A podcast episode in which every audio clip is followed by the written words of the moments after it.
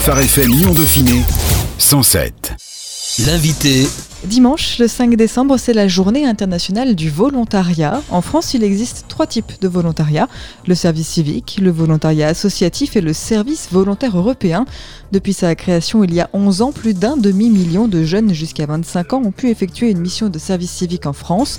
Et globalement, 13 millions de Français donnent du temps bénévolement pour soutenir des associations.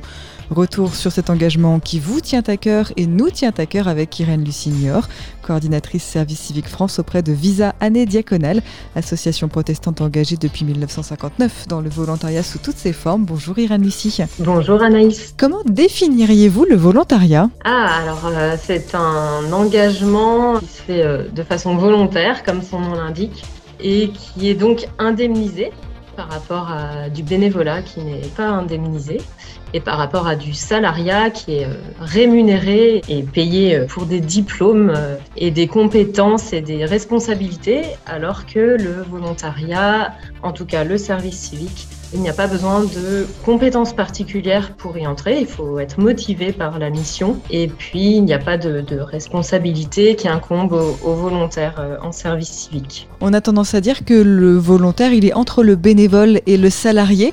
Qu'est-ce qu'il tient un peu des deux statuts? Le volontaire se rapproche du bénévole par euh, le fait que cet engagement est en plus du reste de sa vie, quelque chose de choisi, euh, d'orienter vers euh, quelque chose, vers un sujet ou une thématique ou une association qui anime la personne. Par rapport au salariat, ben c'est parce qu'on attend quand même de la personne qu'elle respecte un contrat. En fait, le volontaire est sous contrat, un contrat d'engagement.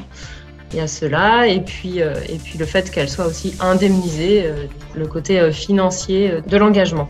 Le Visa propose des missions de volontariat sous toutes ses formes. Quelle est celle qui rencontre le plus de succès aujourd'hui? Alors aujourd'hui, nous avons plus de postes en service civique, mais c'est aussi parce que nos structures partenaires, les associations partenaires avec lesquelles nous travaillons, attendent des services civiques majoritairement en France, mais on envoie aussi des services civiques à l'international. C'est ce dispositif-là avec lequel on travaille majoritairement euh, à Visa AD. Alors vous, Irène Lucie, vous êtes euh, coordinatrice service civique, donc c'est effectivement la, forme que vous connaissez le mieux, mais est-ce qu'on peut quand même euh, revenir un petit peu brièvement sur ces trois formes, service civique, volontariat associatif et service volontaire européen Quelles sont les différences entre ces trois? Le volontariat associatif, nous n'en faisons pas à Visa, nous n'accueillons pas de, de volontaires avec ce statut-là. Donc c'est vrai que c'est un, statut que je connais un peu moins pour tout vous dire. Il me semble que c'est accessible à partir de 26 ans et c'est les associations qui peuvent proposer cette forme-là de volontariat. La personne est donc euh, indemnisée aussi dans ses tâches et dans son engagement auprès des associations. Le service volontaire européen s'appelle maintenant Corps européen de solidarité depuis deux ans, donc le CES, et c'est un dispositif régi par euh, l'Union européenne, alors que le service civique est un dispositif régi par euh, l'État français. Et donc, euh, le CES propose soit à des Français de partir dans des missions à l'international, pas seulement en Europe d'ailleurs, sous ce statut européen de volontariat, et ou à des Européens de venir en France ou dans d'autres pays euh, européens effectuer une, mission euh, de corps européen de solidarité. L'an dernier, en 2020, près de 132 000 volontaires se sont engagés en service civique en France. Comment expliquer cet engouement pour euh, le volontariat, pour cette forme aussi de volontariat? Ah, Il faudrait le demander aux jeunes plus particulièrement. Non, parce qu'on leur demande un peu justement quelles sont leurs motivations. Donc on le sait un petit peu de manière empirique les volontaires qui s'engagent dans le service civique euh, choisissent souvent cet engagement parce qu'ils voient ça comme une période de transition entre des études et euh, un moment euh, salarié ou une création d'auto-entreprise, etc. Parce que c'est un moment aussi pour eux de réflexion par rapport à leur avenir. Parfois, ils savent ce qu'ils veulent faire après, parfois, ils ne savent pas encore. Et c'est un moment, six mois, un an, pendant lesquels ils vont réfléchir à ce qu'ils vont faire après, qu'ils vont construire leur projet d'avenir ou découvrir un domaine qu'ils ne connaissent pas encore ou qu'ils veulent approfondir, soit pour se réorienter, soit pour euh, aller dans, éventuellement dans cette branche-là. Puis ça leur donne aussi une expérience dans un cadre professionnel qui n'est pas une expérience professionnelle puisqu'ils ne sont pas euh, eux-mêmes professionnels du domaine dans lequel ils sont, mais dans un cadre professionnel avec des équipes auprès desquelles ils interviennent, des collègues, euh, des prises d'autonomie aussi. Donc ça, ils peuvent le valoriser ensuite euh, dans leur CV et puis ça leur fait une expérience. Et quand ils arrivent euh, dans le domaine de l'emploi et qu'on leur demande déjà une expérience professionnelle pour être embauchés, ils peuvent valoriser l'expérience en service civique ou encore européen de solidarité pour dire ben, j'ai déjà cette expérience-là qui n'est pas exactement professionnelle, mais j'ai déjà ce parcours-là avec moi. On sent dans votre discours, Irène Lucie, que c'est important justement de ne pas les considérer, ces services civiques, comme des salariés, d'accord, mais comme des professionnels. Donc ce ne sont pas des professionnels, c'est pas vraiment des collègues, ils ne travaillent pas avec, mais euh, ils collaborent. Pourquoi est-ce que c'est euh, important, j'ai presque envie de dire, de jouer sur les mots comme ça, mais pourquoi ce vocable est important pour vous? Alors c'est important euh, pour l'agence du service civique aussi qui nous demande d'être dans ce vocabulaire-là. C'est important parce qu'il ne faut pas oublier que ces jeunes n'ont pas forcément de formation préalable dans le domaine dans lequel ils sont en, volontariat. Et qu'on ne peut pas avoir des exigences vis-à-vis d'eux qui seraient celles qu'on pourrait avoir vis-à-vis de salariés. Il n'y a pas d'exigence de résultats ou de choses comme ça. Et que aussi, il ne faut pas oublier qu'on est là aussi pour les accompagner dans cette démarche-là, dans, ce volontariat et dans ce cadre dans lequel ils entrent. Et voilà. C'est peut-être aussi l'occasion pour nous, pour vous, de rappeler, de nous réexpliquer ce qu'est la mission euh, d'un service civique. Comment ça se passe? Qui peut devenir service civique? Où est-ce qu'on atterrit quand on est service civique? Pour faire quoi? Voilà, globalement, le cadre du service civique, qu'est-ce que c'est? Alors, qui est-ce que ça concerne? Ça concerne des personnes ressortissantes de l'espace économique européen, pour la France en tout cas, qui viennent en France ou qui sont en France, ou des personnes euh, étrangères qui ont déjà un visa euh, pour la France, globalement, parce qu'en plus là on est dans une période Covid et du coup les règles sont un peu changées vis-à-vis des visas, des passes sanitaires, etc. Donc ça concerne des jeunes de 16 à 25 ans et jusqu'à 30 ans pour les personnes en situation de handicap qui vont donc souvent regarder les offres euh, de services civiques qui sont sur le site du service civique, service-du-6 civique.gouv.fr et euh, qui vont euh, choisir en fonction de leurs critères euh, personnels les champs d'action, enfin les, thématiques, disons, de, la mission, si c'est hébergé ou si ça ne l'est pas, le lieu, le nombre d'heures aussi, puisqu'on peut faire entre 24 et 35 heures par semaine quand on est en service civique. Donc ces jeunes-là vont souvent regarder les offres et donc postuler pour l'une ou l'autre des missions, ou plusieurs parfois. Hein. Et donc ensuite, chez Visa AD en tout cas, ils doivent euh, remplir un petit dossier de, candidature pour qu'on les connaisse un peu mieux. Et ensuite, on propose à chacun qui nous retourne son dossier de candidature un entretien pour faire mieux connaissance, pour expliquer un peu plus le cadre du service civique ou du CES quand euh, les personnes postulent pour un CES. Expliquer comment ça fonctionne avec Visa AD, puisqu'on a des sessions de formation, euh, de formation civique et citoyenne qui sont approfondies par rapport à la base qui est demandée par l'agence du service civique. Voilà, et le lien aussi entre Visa AD et euh, leur lieu de mission, et eux, et l'agence du service civique.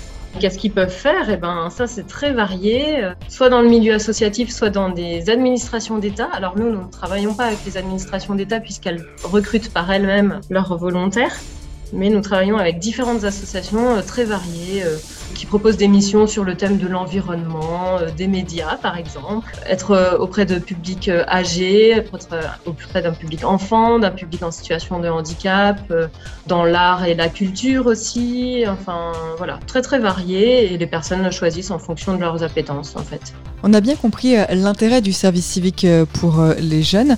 Pour les structures qui reçoivent ces services civiques, au-delà d'une simple main-d'œuvre, puisqu'on ne fait pas appel à un service civique uniquement pour ça.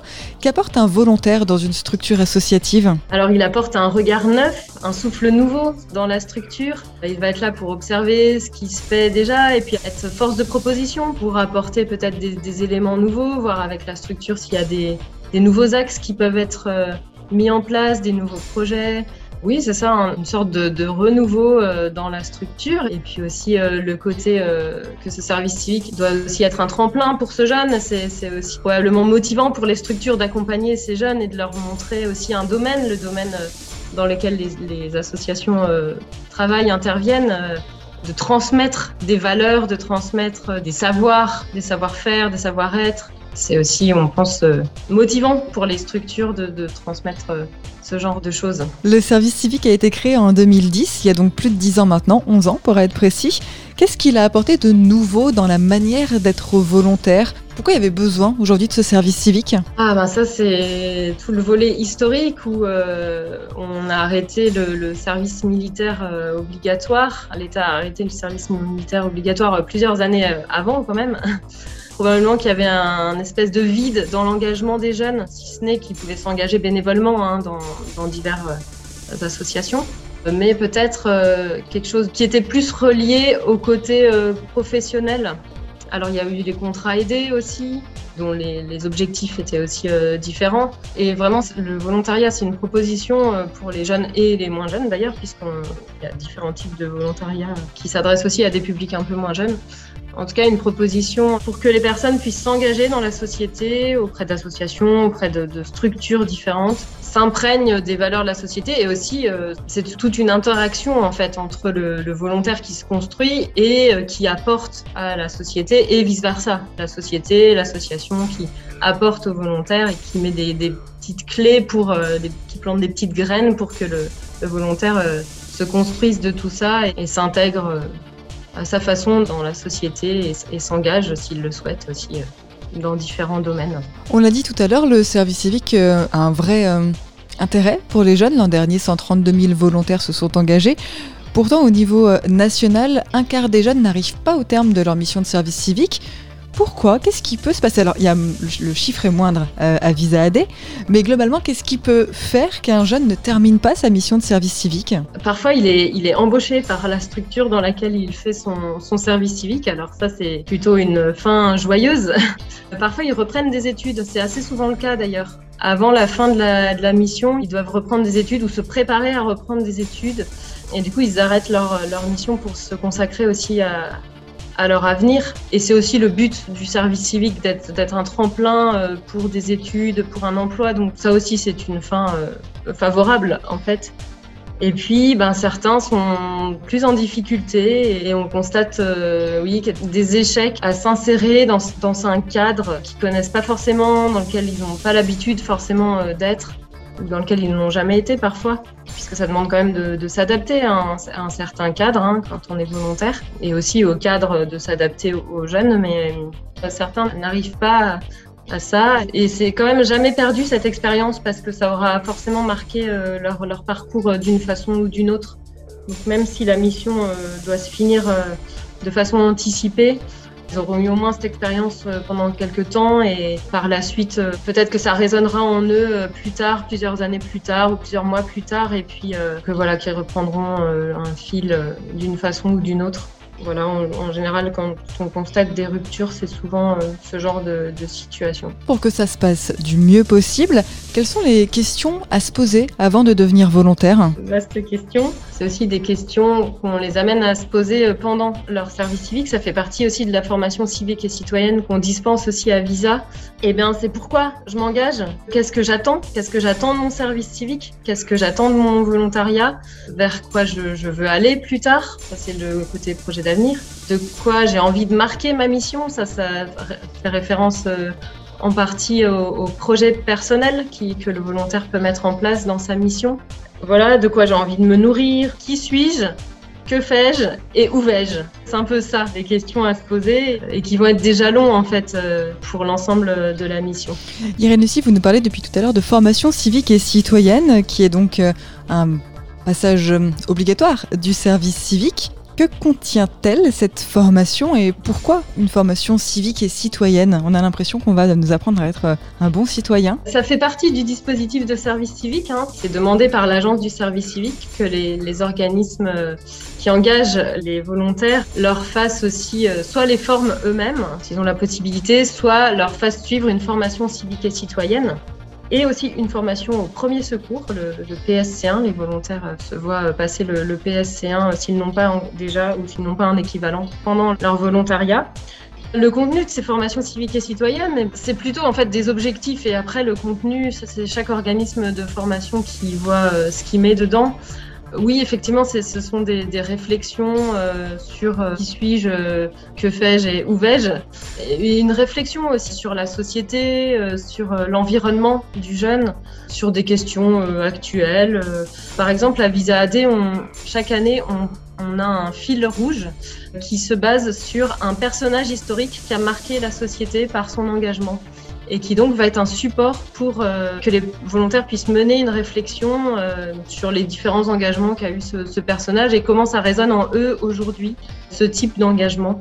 C'est des choses assez globales euh, qui peuvent permettre de construire le jeune et de le faire avancer dans son parcours et, aussi qu'il ait une réflexion sur sa mission, comment je me sens dans ma mission et, qu'il puisse partager des choses avec les, les, formateurs de la formation civique et citoyenne. C'est des points d'étape et, et où est-ce que je vais aller dans ma mission après ce point d'étape on peut y mettre euh, beaucoup de choses. Que deviennent les volontaires qui sont passés par un service civique après leur mission Parfois ils nous donnent des nouvelles, parfois ils ne nous, en donnent pas. On aime bien quand ils nous en donnent, on aime bien savoir ce qu'ils deviennent.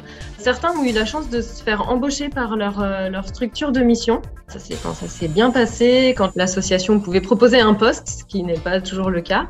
Alors, euh, il y en a un certain nombre qui reprend des études ou qui poursuit ses études puisque le service civique ou le, volontariat euh, était un moment de, de, pause dans leur parcours et de réflexion. Certains euh, se lancent dans le marché du travail et certains encore, mais peu, développent un, un projet personnel, une auto-entreprise ou voilà, montent leur propre entreprise. Et certains font un autre volontariat derrière aussi.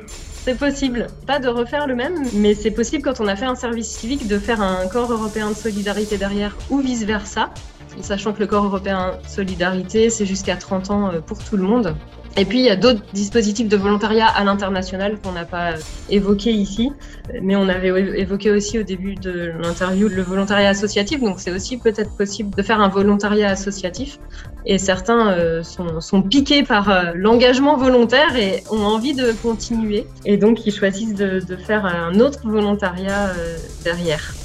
Arrive. Qu'est-ce que vous aimeriez dire, Irène Lucie, aux auditeurs qui nous écoutent, qui se posent des questions peut-être sur le volontariat, qui se disent que c'est pas viable, que c'est peut-être compliqué, que, que tous ces jeunes ont peut-être du courage? Qu'est-ce que vous aimeriez dire à tous ceux qui nous écoutent finalement euh, aujourd'hui? Eh ben, j'aimerais dire que, que, si on le souhaite, c'est vraiment une expérience à tenter, qui est vraiment un, tremplin euh, pour consolider des choses euh, par la suite que les personnes qui connaissent n'hésitent pas à en parler autour d'elles. C'est aussi le bouche à oreille qui fait euh, fonctionner ce dispositif parce que les candidats au volontariat euh, ont eu vent de, de l'existence du service civique ou du corps européen de solidarité par bouche à oreille, par un ami, par un membre de leur famille, par un professeur, un conseiller d'orientation.